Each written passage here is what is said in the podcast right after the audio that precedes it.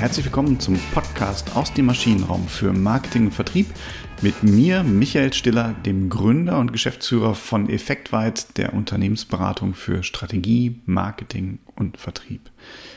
Ja, heute habe ich wieder eines meiner Lieblingsthemen, aber ich äh, spreche so gerne drüber, weil wir es wirklich in jedem Projekt haben.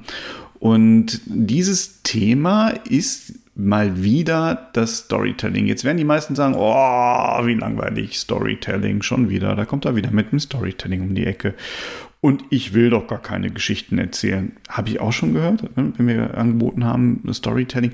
Nee, nee, nee, nee, wir wollen lieber was Wahres erzählen. Nee, falsch verstanden. Storytelling ist für mich nicht nur alleine ein Thema, wo ich sage, naja, also damit äh, erzählt man schöne Geschichten. Ähm, äh, damit kann ich äh, ja diesen, diesen Marketing-Glitter über mein, meine, meine Kommunikation streuen. Darum geht es für mich beim Story. Es geht auch darum, aber das ist gar nicht der Kern. Das ist gar nicht das Tolle am Storytelling, warum ich auch so begeistert davon bin. Ich finde, das Tolle am Storytelling ist die Struktur, die ich damit bekomme. Ne? Und das überlegt euch mal, also ihr kennt ja alle die Filme, die halt wirklich ein Fessel. Ne? Ähm, den einen mehr, den anderen weniger natürlich. Aber wenn ich mir mal äh, anschaue, der, diejenigen von euch, die Kinder haben, äh, ob es Vajana ist, äh, ob es die Eiskönigin ist, und das sind ja Welterfolge, äh, typische Disney-Filme insgesamt, Indiana Jones-Filme, Star Wars-Filme, Herr der Ringe, die haben alle eine Story, die einen fesseln. Und wenn man sich dann mal irgendwann, also neben der Tatsache, dass man die genießt, kommt man ja irgendwann zu der Frage, warum ist denn das eigentlich so? Und das liegt daran, weil diese Filme alle die gleichen Zutaten haben. Die erzählen etwas, die schicken Botschaften raus und diese Botschaften kommen bei uns an und bleiben im Kopf. Und ich meine, wenn wir das nicht mehr im Marketing wollen, was denn dann? Ne? Also es geht doch darum, dass wir Botschaften nach außen tragen, dass wir den Leuten diese Botschaften vermitteln und dass unsere Zielgruppen diese Botschaften aufnehmen. Und das ist im, im, Marketing, wenn wir uns jetzt mal unseren Markt anschauen, ob im B2B oder im B2C, ne? also wenn ich eine Maschine verkaufen will, muss ich auch meine Botschaft rausgeben. Und ich möchte auch, dass mein Gegenüber diese Botschaft aufnimmt und sagt, ah, ich habe es verstanden, ich habe das gemerkt und ich weiß auch, warum es besser für mich wäre, wenn ich diese Maschine kaufe jetzt.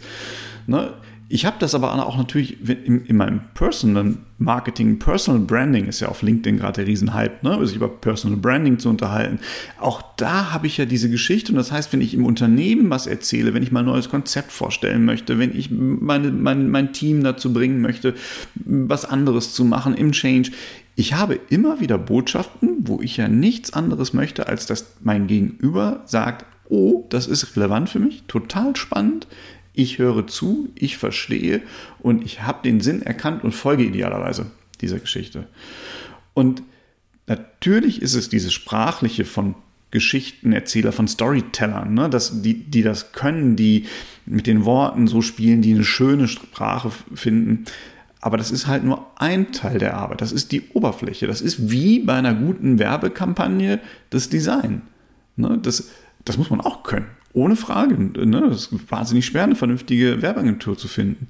Aber wenn ich das Konzept dahinter nicht habe, wenn ich die Zutaten für eine gute Werbekampagne nicht vorher hatte oder für eine gute Strategie, dann kann ich die anpinseln, wie ich will. Die wird nicht so begeistern. So, und das ist genau das, was ich am Storytelling so toll finde.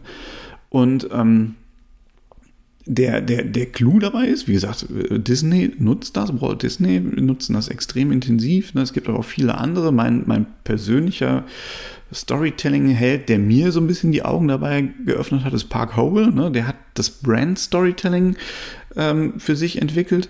Und das Brand Storytelling ist eine, ja, eine Weiterentwicklung, würde ich sagen, der sogenannten Heldenreise. Ne? Ganz interessant, Joseph Campbell, ist ein, ein, Forscher gewesen, der sich überlegt hat, Mensch, warum erzählen sich denn die Menschen am Lagerfeuer immer wieder die gleiche Geschichte? Und der hat äh, dann einfach diese Geschichten mal über, übereinander gelegt und hat versucht, genau diese, diese Zutaten, diese Strukturen, diesen Rahmen zu finden, der halt eine Geschichte interessant macht. Und ich nutze gerne das Modell von, von Park Hole. Das ist ein 10-Stufen-Modell. Also das ursprüngliche Joseph Campbell-Modell hat irgendwie 42 Stufen. Das ist ne, relativ schwer zu handeln, macht es natürlich ein bisschen differenzierter. Wer da Bock hat, guckt sich das gerne mal an. Ich finde aber diese 10 Stufen von Park Hole finde ich halt super. Und ich will da gar nicht jetzt aufs Detail drauf eingehen. eingehen ne? wenn, wenn, ihr wollt, guckt einfach mal auf unsere Webseite effektweit.de unter Impulse. Da haben wir einer unserer Corner-Artikel ist halt das Storytelling. Da haben wir diesen 10-Stufen-Ansatz drin. Da könnt ihr euch auch genau reinschauen, an welchen Stufen ihr was macht. Aber ich will einfach mal diese Grundstruktur nochmal aufmalen und erklären, warum das Storytelling für mich da so toll ist. Beim Storytelling gucke ich mir nämlich im Wesentlichen, aus meiner Sicht zumindest, habe ich drei Phasen. In der ersten Phase schaue ich mir halt meine Zielgruppe an. Und ich muss mir Gedanken machen in diesem, in diesem ersten Punkt. Also ich beschreibe die Ausgangssituation, ich beschreibe den Held dieser Heldenreise und das ist halt nicht meine Marke, das bin nicht ich, das ist immer meine Zielgruppe, meine, meine Zuhörer. Ich beschreibe, was für meinen Helden auf dem Spiel steht und ich erkläre auch, warum mein Held sich jetzt bewegen muss. Ne? Und wenn ich das tue, dann mache ich nichts anderes als das, was wir im Marketing immer predigen. Ich gucke mir die Zielgruppe an, ich versetze mich in die Zielgruppe hinein, Kundenzentrierung und beschreibe, was ist denn die, die, die Situation meiner Zielgruppe, was ist passiert, warum sie sich auf den Weg machen sollte und was steht dann für meine Zielgruppe auf dem Spiel. Und das ist so ein bisschen anders, als wie ich es erzählen würde. In der Konzeption muss ich mir wirklich anschauen, wer ist das? Mein, meine Zielgruppe? Welche Lage befindet die sich? Was hat sich die für die verändert? Und wenn meine Zielgruppe nicht handelt, also einfach alles so weitermacht wie bisher, was passiert dann mit der? Also was ist das, was auf dem Spiel steht? Und ja, das ist nichts anderes, als wenn wir eine ganz klassische Zielgruppenanalyse fahren. Und das müssen wir immer machen. Wir vergessen das nur ganz häufig, weil wir denken, oh, das Produkt haben wir ja schon seit fünf Jahren im Programm, ich muss mir da gar keine Gedanken drüber machen. Oder die Strategie ist doch klar. Ich habe gerade wieder eine, eine Unternehmensstrategie gesehen. Da fehlt genau das. Da fehlt genau Wen sprechen wir denn eigentlich mit unserer Strategie an? Was ist unsere Zielgruppe? Wo wollen wir eigentlich dahin? Und was passiert, in, in welcher Lage sind wir? Und was passiert denn, wenn alles so weiterläuft, wie es bisher war. Wenn da nämlich nichts passieren würde, wenn nichts auf dem Spiel steht, ja, dann habe ich gar keinen Ansatz, wo ich eine Botschaft platzieren kann. Ne? Das ist, glaube ich, ein ganz wichtiger Punkt. Jetzt würde man normalerweise die Reise beschreiben, da komme ich gleich zu. Aber wenn ich jetzt meine Marketingkonzeption mache oder meine Strategie mache, dann würde ich jetzt immer hingehen und sagen, okay, ich muss mir jetzt Gedanken machen, wenn meine Zielgruppe handeln soll, dann muss es ja eine, eine Richtung des Handels geben, dann muss es ja ein Motiv geben. Und auch das hat das Storytelling, nämlich genau in dem Punkt, wo sie sagen, das ist das Ende meiner Reise. Ne? Das ist das, das, das, das Outcome quasi meiner Reise. Das kommt dabei rum. Wenn ich mich jetzt bewege, verliere ich das und das? Ne? Das ist das Motiv, wenn wir auch dann nochmal irgendwie ins Fox'sche Behavior Modell reingehen, da habe ich das Motiv. Und jetzt verstärke ich dieses Motiv nochmal, das sind die Verlustängste. Und jetzt verstärke ich diese, die, dieses äh, Motiv nochmal mit Gewinn, mit, mit, mit in Aussicht stehenden Erfolg. Und das macht das Storytelling halt auch. Und das finde ich halt äh, total wichtig. Wir sind immer ganz schnell dabei, dann zu sagen, ja, also wenn du dir mit unserem Tempo die Nase putzt, dann hast du danach eine saubere Nase. Aber das reicht ja häufig nicht, um das zu verstärken, ne?